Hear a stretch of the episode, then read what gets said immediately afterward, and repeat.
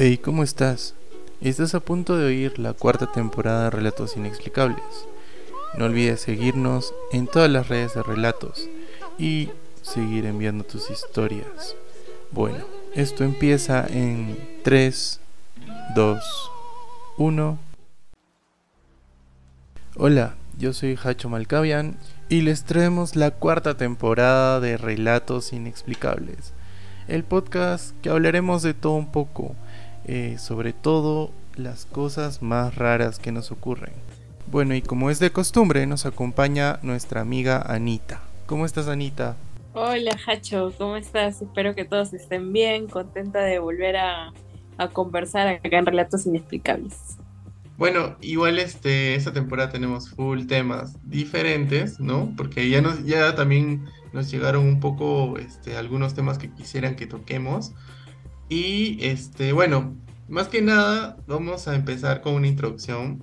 Eh, ¿Qué nos ha pasado en, en, esta, en estas épocas que, que, no hemos estado conectados, no hemos estado grabando? Este, bueno, me, me, han, llegado muchos relatos interesantes. Eh, de hecho, estuve de viaje por, por el sur de, del Perú y pues por ahí también me llegaban otros, otras historias también de, de mis amigos mexicanos. De hecho, nos, nos, han mandado muchos videos interesantes y, y bueno, no sé, de repente eh, quién sabe y vamos a reaccionar a algunos más adelante, porque sí, de verdad, nos han, nos han causado un poco de, de temor incluso. ¿Sí no? Sí, hay, hay unos videos que has subido al Instagram para que la gente te siga. Ah, sí, el Instagram de Relatos Inexplicables. Simplemente es arroba Relatos Inexplicables. Y ahí vamos subiendo algunos videos que, que, nos mandan. Sobre todo los que se ven más reales, ¿no? Porque sabemos que siempre hay algunos fakes. Algunos videos claro, que son hay, medios... hay videos que sí se ven que son reales. Uh -huh. y, y, no, no en sí, a mí no es en sí que me asuste, pero sí me deja en la intriga de, de, de, qué es lo que hay más allá. O sea, por ejemplo, en el caso de cuando una persona muere y hay un video que una persona ha muerto en un lugar y un carro pasa a- a- al costado, por así decirlo, y están escuchando en una radio, una emisora, música, y de pronto cuando pasan exactamente al costado de donde hubo un, un- un fallecido, se escucha una ambulancia, o sea, cuando el hombre este ha, ha- tenido un accidente ahí, llegó la ambulancia y quedó ese, Se ese quedó. sonido ahí, entonces es como algo paralelo al, a la vida que nosotros tenemos, ¿me entiendes? Es como que otro mundo que hay, que ha quedado ahí como si fuera un agujero negro o algo así, no sé cómo Como si fuera una, una grabación, ¿no? O sea, en e- Claro. ese momento que se quedó pegado, digamos, en, en el tiempo.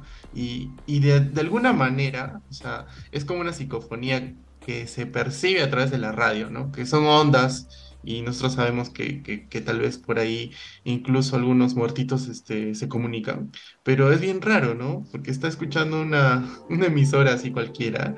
Yo, yo me imagino que es más como que pasas por un espacio de tiempo que no es este, ¿me entiendes? Entonces, a eso es que me refería como un hoyo negro, o sea, es como que estás Ay, andando por la vida normal y de pronto pasas por un espacio que no es este, sino es el que murió. Como si estuviera abierto un portal, algo así. ahí.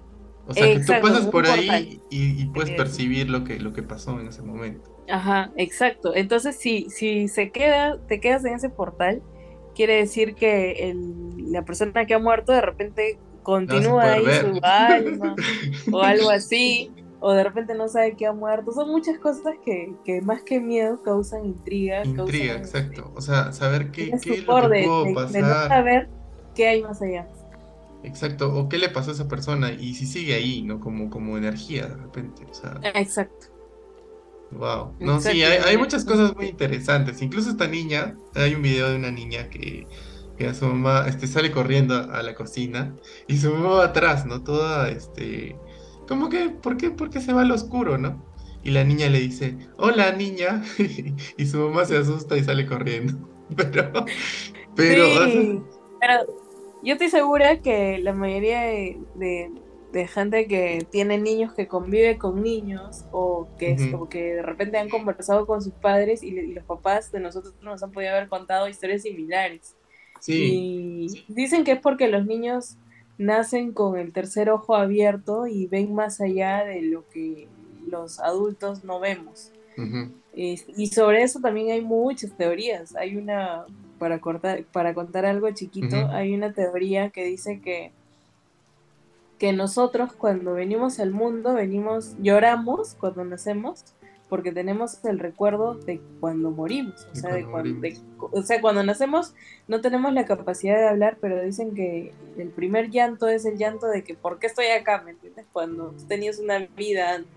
Entonces eso tú lo vas recordando hasta que empiezas a hablar y poco a poco se va cerrando. Vas olvidando, me imagino. Exacto, vas olvidando y se va cerrando tu tercer ojo que te hace que veas más allá.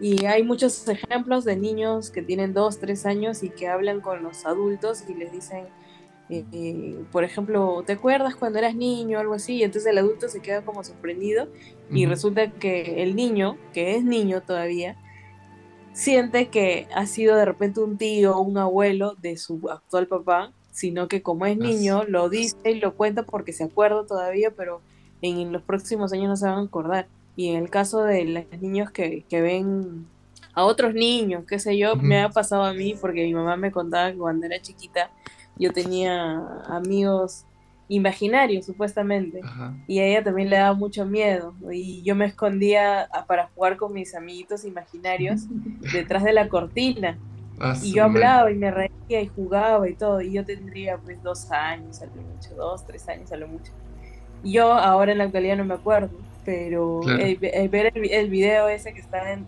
Instagram de Relatos Inexplicables me hizo mucho acordar a las historias que mi mamá contaba de cuando yo era chiquita. Ella, ella se asustaba, mi papá se asustaba, echaba un agua. Claro. justo, nos tuvimos que mudar. no, sí.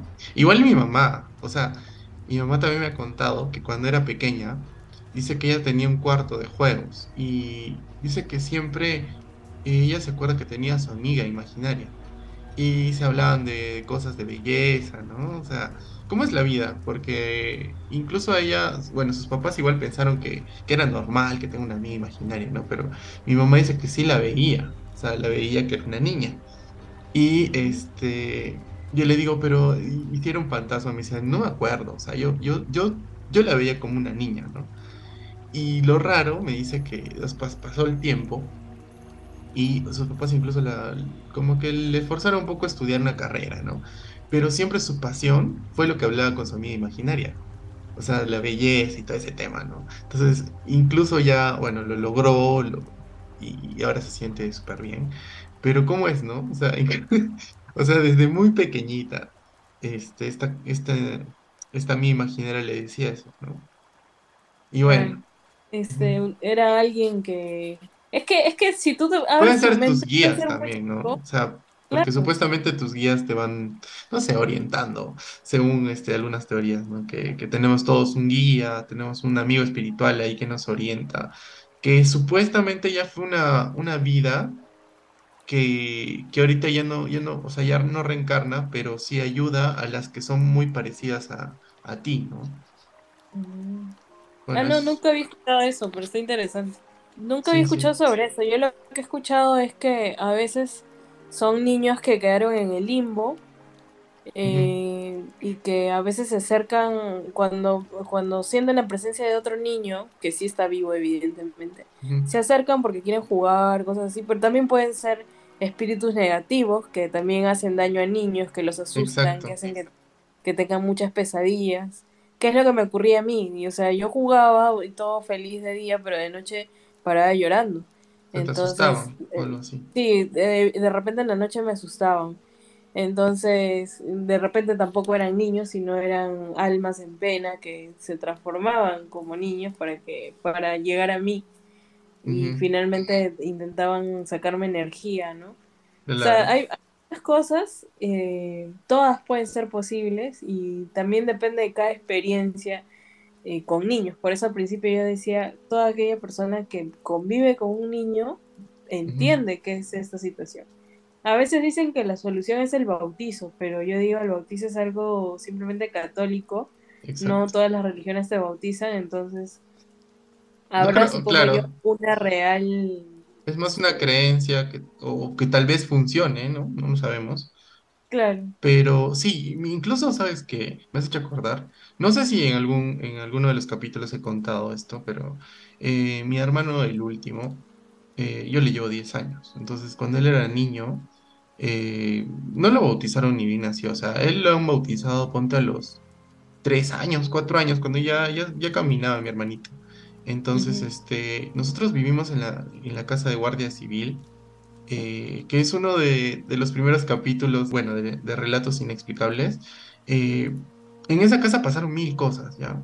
Mil cosas. Y yo recuerdo que en esa casa nació mi hermano, o sea, lo trajeron de bebito y, se, y ahí se crió prácticamente sus primeros años. Y, y yo recuerdo que lo ponían en la cuna y él jugaba con algo en el techo, o sea, miraba hacia arriba y jugaba. Y tú le pasabas la mano por encima de los ojos y seguía mirando. Eso, me, da, me daba miedo. Y sabes qué, algo que confirma esto es que mi mamá me ha contado, ¿no? O sea que cuando mi hermanito ya se podía parar, porque él se paró en la cuna, o sea, ya daba sus primeros pasos como a los ocho meses, o sea, ya se paraba como un bebé, ¿no? Y dice que ya balbuceaba algunas cosas y le decía a mi mamá, ete, ete, tú, o sea, como que hablaba con alguien y le señalaba la pared el bebito a mi mamá. Ah. Y mi mamá agarraba al bebito y se lo sacaba del cuarto y le decía, ya, ya, ya, olvídate. Y se salía, porque me dice que cada vez que escuchaba eso, le daba un escalofríos en la espalda como si alguien la estuviera viendo, de verdad. o sea, todas esas cosas que ya pasaron en esa casa, mi mamá me las cuenta después. O sea, cuando ya salimos de esa casa. Y yo le digo, pero ¿por qué no nos contabas? Ah, exacto, cuando, no nos contabas por, eh, cuando sucedía, ¿no? Me dijo, es que ustedes eran muy niños y, probablemente los iba a asustar tanto que no iban a poder dormir. Porque dice mi mamá que a veces no dormía en su casa, porque escuchaba que se movían las cosas. Este, lo mismo que yo, o sea, lo mismo que yo también experimenté, mi mamá también lo vivió, pero a su, bueno, desde su perspectiva, ¿no? Y, y bien raro, o sea, yo también digo, de repente los niños pueden ver, ¿no? Hasta cierta edad, probablemente, no lo sé. Pero en esa casa sí había algo maligno, o sea, sí habían cosas malas que asustaban a los niños. Y, fácil, este, mi hermanito se ganó ahí sus primeros años con eso, ¿no? Eh, a mí me daría miedo, conscientemente, pero yo creo que ya estaría media preparada. O sea, ¿cómo, te... ¿Cómo reaccionas, no? A mí me bautizaron a los cinco años. Ah, ya, también grande. Sí, me bautizaron grande. Y hasta los cinco, sí, que yo tengo, yo tengo memoria, yo creo que a partir de los cuatro años. Antes de los cuatro años no, no, que yo sepa, no tengo mucha memoria. Claro. Pero hasta esa edad yo me enfermaba mucho y me acuerdo yo deliraba, o sea, yo llegaba a delirar, tenía fiebres muy altas. Y yo siempre veía a un niño, que, o sea, en mi delirio yo veía a un niño Mm, y le contaba a mi mamá sobre ese niño, pero me decía, estás delirando, estás delirando. Pero estoy 100% segura que ese niño que yo veía, que ya es de mi, de mi tamaño más o menos, un poquito mayor, era el, el, con el que yo jugaba de, de más chiquita. A partir yo creo que de mi bautizo un poquito más, desapareció por completo y hasta ahora nunca más lo volví a ver. Nunca. Entonces yo creo que, que si yo convivo con un niño, yo estaría preparada para, para todo, para hacer limpieza en la casa, echar agua bendita, ruda, para todo, todas las religiones que ayuden. yo no dejaría que duerma solo porque me daría miedo. Sí, o sea, a mí también me daría terror. Que, que, eso yo dormía sola, mi mamá me ponía a dormir solita. yo no, no. Claro, o sea, da pena también que una persona tan pequeña pase por eso, ¿no? O sea, yo la verdad no sé si es que he visto desde muy pequeño, pero yo comencé a ver cosas desde los 11 años más o menos. 11, 12 años. O sea, yo antes como que no, no, me, no me acuerdo haber visto eh, tener amigos imaginarios o nada. O sea, simplemente no, no me daba cuenta.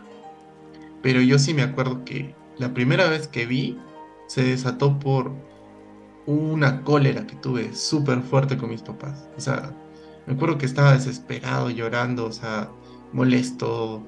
Y no me acuerdo por qué, pero era algo del colegio, algo muy tonto, que ahora lo veo y es muy tonto, ¿no? Pero entré a mi cuarto y vi, vi pues esta figura, ¿no? Oscura. Y ahí sí me dio un terror que olvídate. O sea, hasta el día de hoy creo que fue el susto más grande que, he tenido eh, viendo esas cosas. Eh, yo le digo cosas porque no sé qué son, pero pueden ser entidades. O sea, hemos, por eso está el podcast, ¿no? Para ver qué, qué pueden, qué pueden llegar a ser. Es que si, si nos podemos hablar, te juro no acabamos nunca porque hay un, espectro bien grande de, de, cosas que pueden ser, ¿me entiendes? O sea, hablando por ejemplo de estos niños amigos imaginarios, pueden ser niños de verdad, pueden ser niños buenos, pueden ser este gente que, que ha agarrado una figura de un niño para acercarse y hacer maldad. Puede ser un demonio. puede ser un demonio. O sea, puede ser muchas cosas, pero lamentablemente, como, como te digo, los niños tienen el, el tercer ojo que está en, en, la frente, más o menos entre el entrecejo. No tienen abierto. Pueden ver y sentir vibraciones y, y, este y cosas que una persona normal o una persona adulta ya no las ve. ¿Y te has dado cuenta? O sea, ¿te has dado cuenta que a veces, no sé, un niño te dice, no, él es malo, ¿no? De la nada. Sí. Es raro. Sí, a veces. ¿no? no quiero porque es malo, dicen. ¿Pero qué te ha hecho? Es malo, es malo. Y se cierran ahí. Entonces es porque ellos sienten la vibración, ¿entiendes? No sé, pero dice, dice mi mamá que yo odiaba a mi abuelito, ¿no? O sea, de niño, ¿no? Porque ah, de grande ya no. Pero dice que yo de niño no me acercaba. O sea, me decía, no. Incluso varias veces dice que mi mamá lo mandaba a recogerme al colegio cuando yo tenía que cuatro años, cinco años. Y dice que yo salía normal con él, pero a la mitad del camino comenzaba a gritar, auxilio, me están secuestrando. o sea, como que le, le, metía lo metía en un problema a mi, a mi pobre abuelo, ¿no? Bueno, de hecho él ya, ya, ya falleció. Pero, es, o sea, no, no me acuerdo con claridad que yo sí le hacía esas cosas. Bien raro también. Es que son, es que, claro, de repente tendría una energía que no era tan positiva, pues. Y por más que sea tu abuelo, lo sentías y no te sentías a gusto con él y así. Me ha pasado también, en algún momento con una tía.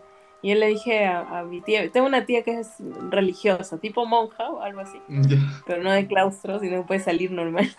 y frente a la casa de mi abuelita este, viven las monjas, pues, las religiosas, monjas vamos a decir. Y yo tendría unos siete años y, y, le dije, sí, quiero ir contigo, a dormir contigo, pijamada y no sé qué. Entonces fui pues con mi tía. Era una noche de verano, me acuerdo, porque hacía mucho calor. Me acuerdo clarito con qué ropa estaba yo y todo. Y cuando entré a su cuarto vi muchas imágenes y, y supongo yo que habré sentido algo negativo en la habitación, que dije, no, ya no quiero dormir acá, mejor me voy. Y me fui. Tenía 7, 8 años y caminé pegadita a la pared, crucé la pista y estaba en la casa de mi abuela y nunca más quise y no sé, es que es como, como dices tú, un, niño siente pues. claro, es como un presentimiento de sale acá o escapa, ¿no? Claro. Y supongo que de repente hacía las imágenes, el cuarto era muy, muy, muy frío, pero no frío de, de, de, la temperatura, sino frío de, del ambiente, ¿me entiendes? Como que había muchas imágenes y no sé. Y probablemente eso de chiquita me asustó. Claro, te asustado. Ajá. Sí. igual yo me acuerdo que, en un cumpleaños que tuve, mi mamá me compró una piñata de, de Bar Simpson. y yo, este, dice que bueno, yo me dormí y me metieron con la piñata en mi cuarto y cerraron el cuarto, oscuro. y la piñata era como una persona. Y... Claro, pues el bar tiene su, pelo así también. Dice que yo pegaba unos gritos y lo peor es que todos estaban en una fiesta afuera. ¿Tú crees que, nadie... o sea, nadie me abría la puerta y, dice que yo miraba, bueno, no me acuerdo bien del trauma, pero este, yo veía pues como si fuera una persona, ¿no? Y yo era un niño, o sea, yo tendría pues, que un año, dos años, por ahí. Ah, Y sí, dice que yo golpeaba las puertas porque ni siquiera alcanzaba la manija. Y este, mi mamá después de rato escuchó y fue a abrir la puerta y yo estaba llorando, pues, ¿no? Y que había sido que habían dejado parada la piñata al lado de la cuna. O sea, ¿a quién se le ocurre también hacer eso? No?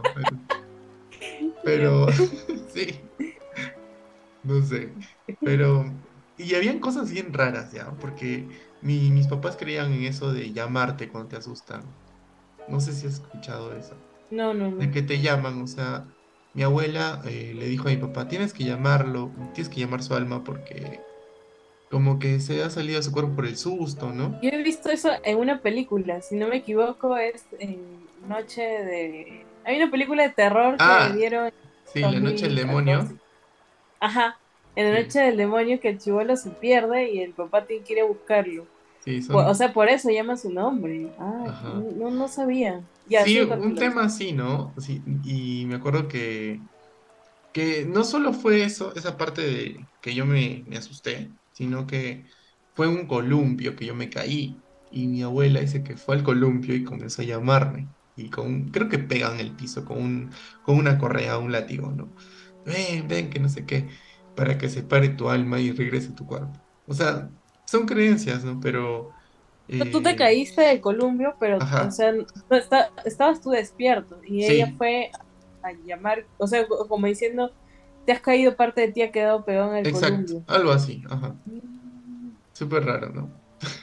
Bueno, sí, No, sí, más que raro, es interesante y tiene sentido. Para mí tiene sentido. Claro, tiene dice, sentido, obviamente. tiene sentido porque, porque cuando uno es grande, y, y como hablábamos hace un rato, cuando uno es grande, uno va haciendo un cúmulo de, de problemas. Por más que tengas una vida feliz, hay muchos problemas, muchas cosas, muchas cargas y todo eso. Entonces yo creo que si uno hiciera el ritual que hizo tu abuela y con el, con el columpio, si hiciera eso en cada lugar donde te ocurrió una situación negativa, creo que estaríamos mejor.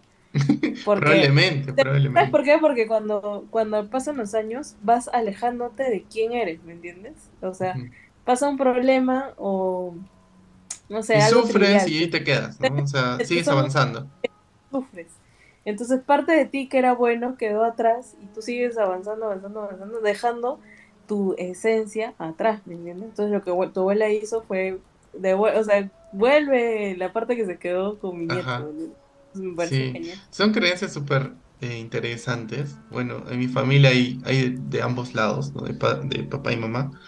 Pero bueno, ahí a ver si los, si los que nos escuchan también tienen este, algunos rituales interesantes que nos puedan compartir. De repente eh, nos pueden escribir o, o mandar videos, no sé, sería interesante también conocer si, si hay algunos rituales en tu familia para llamar tu alma.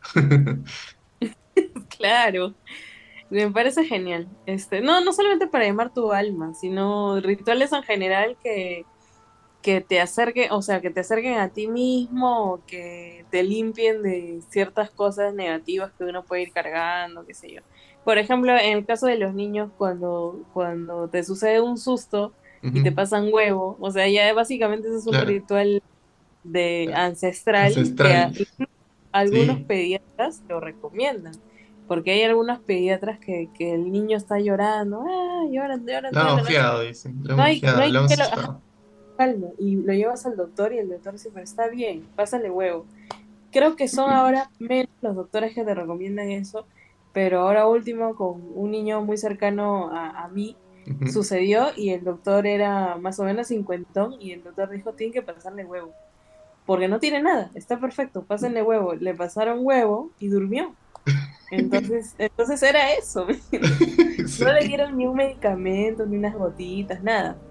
A puro huevo, con un rezo ahí, y quedó seco, como nuevo. Entonces, hay rituales interesantes que son básicos, son Que de, tienen de su la misterio abuelita, atrás, tienen su misterio. Y, y por así decirlo, son de la abuelita, porque yo creo que en esta época si bien es cierto, ahorita es como un despertar espiritual, yo creo que en la mayoría, porque la mayoría dice, no, ya no soy católico, no soy cristiano, yo, yo, yo creo en el espíritu, en, en, la- en Dios, en, este, no sé, en cualquier cosa que crea. Si bien es cierto eso, y si bien es cierto, antes la gente era muy católica, incluso con el catolicismo se crearon estos rituales, y ahora que la gente es, entre comillas, espiritual, no hay ni un ritual, como que al revés la cosa. Entonces sería interesante eh, conocer y también hablar de repente en un, en un próximo podcast acerca de este tipo de rituales que estamos hablando ahorita. Sí, vamos, a traer unos muy interesantes para que acá Claro, todos, todos comprobemos si, si funcionan. Es más, haremos la prueba de repente con algunos. Bueno, este, espero que les haya gustado eh, este, este capítulo introductorio de la temporada 4. Igual tenemos mucho que hablar esta temporada. Vamos a hablar sobre viajes en el tiempo, el MK Ultra, temas conspirativos un poco eh, de repente de la pandemia. Este, también este, vamos a ver temas, temas este, alienígenas, temas así de más profundos, ¿no? Igual los invitamos a seguirnos escuchando, visitar las redes que tenemos y mandarnos también sus videos y bueno, también si tienen relatos interesantes, pues escríbanos o mándenos un audio con este para que puedan salir al aire. No sé si quieres decir algo para cerrar, Anita. No, yo quiero decir que estén atentos nada más al podcast porque así como ahora hemos hablado coloquialmente, vamos a seguir hablando así. Porque es, es una conversación en donde damos puntos de vista y donde conocemos más aparte de nuestros pensamientos de los pensamientos de otras personas que, que, también envían cosas al Instagram y todo eso. Y que lo hace interesante porque en realidad la mayoría de gente no, no suele hablar de estas cosas porque hay cosas como que son medias tabú. Eh, cosas prohibidas, los religiosos no les gusta y a los que no son religiosos, algunos son incrédulos, algunos creen, algunos no, pero ya no es, no hay como una fuente informativa tan amplia más que el suponer. Algunos dicen no hay que suponer, pero en este caso no queda más que suposiciones porque nada está dicho. O sea, de hecho creo que hoy día, hoy estos días, van a premiar a, tres físicos, o sea, van a dar el premio Nobel de Física. Y el premio Nobel de Física se lo van a dar a una gente, a, unos señores que dicen que el universo no existe. o sea, mientras a todas las nos han enseñado siempre que el universo existe, se le van a dar a unas personas que dicen que el universo no existe. Y, su, y, ¿Y por qué dicen esto? Porque si tú no lo ves, no existe, dicen ellos. Ah, Entonces, tomando desde ahí esa premisa, no existe nada. Pues entonces, lo único que queda es, eh, según dicen los astrólogos, la astrología sí existe porque mirando el cielo en una noche despejada, nomás hay algo más allá afuera. Entonces, si bien el universo tal cual, algunas cosas del universo no existen porque no se han visto, tipo los hoyos negros, que hay imágenes referenciales, pero nadie ha visto ni ha tomado foto, exactitud a uno, o que el universo es eh, que se sigue expandiendo, tampoco sabes, son teorías, pero eh, sí hay cosas eh, reales, como por ejemplo los, los planetas y cómo giran alrededor del Sol, entonces de acuerdo, si es que no existe el universo, existe nuestro sistema planetario solar, entonces, de acuerdo a eso, hay gente que, que, lo estudia, que son los, los, los astrólogos. Entonces, tomando esa premisa que no existe nada, pues la, astrología en todo caso sí existe. Entonces, por ahí cada quien toma un punto distinto, cada quien toma una posición, un pensamiento distinto, pero al final se puede llegar a un, entre comillas, acuerdo. Pues, ¿no? Entonces, es muy, muy buena esta temporada. Vamos a hablar de todo, hasta los MKU. sí. Hasta ellos. Bueno, este, igual espero que, les haya gustado este capítulo. Ya nos estamos escuchando eh, para la próxima. Y pues les mandamos un abrazo súper fuerte a todos los que nos siguen en este Spotify o todas las redes que tenemos para, para el podcast. Y que sigan mandando videos Ah, sí, han mandado videos, por favor. Este, voy a intentar de repente reaccionar, no sé. En algún, en algún tiempo estuve reaccionando a algunos en TikTok, pero la verdad no sé, no soy tan bueno reaccionando, creo. Porque ya nada me da miedo, pero los reto a ver si, si alguien me quiere asustar. Manden el video que más le da miedo para ver si, si lo podemos sacar por ahí. Bueno. Hasta la próxima, chao. Eso ha sido todo. Eh, cuídense mucho. Hasta la próxima.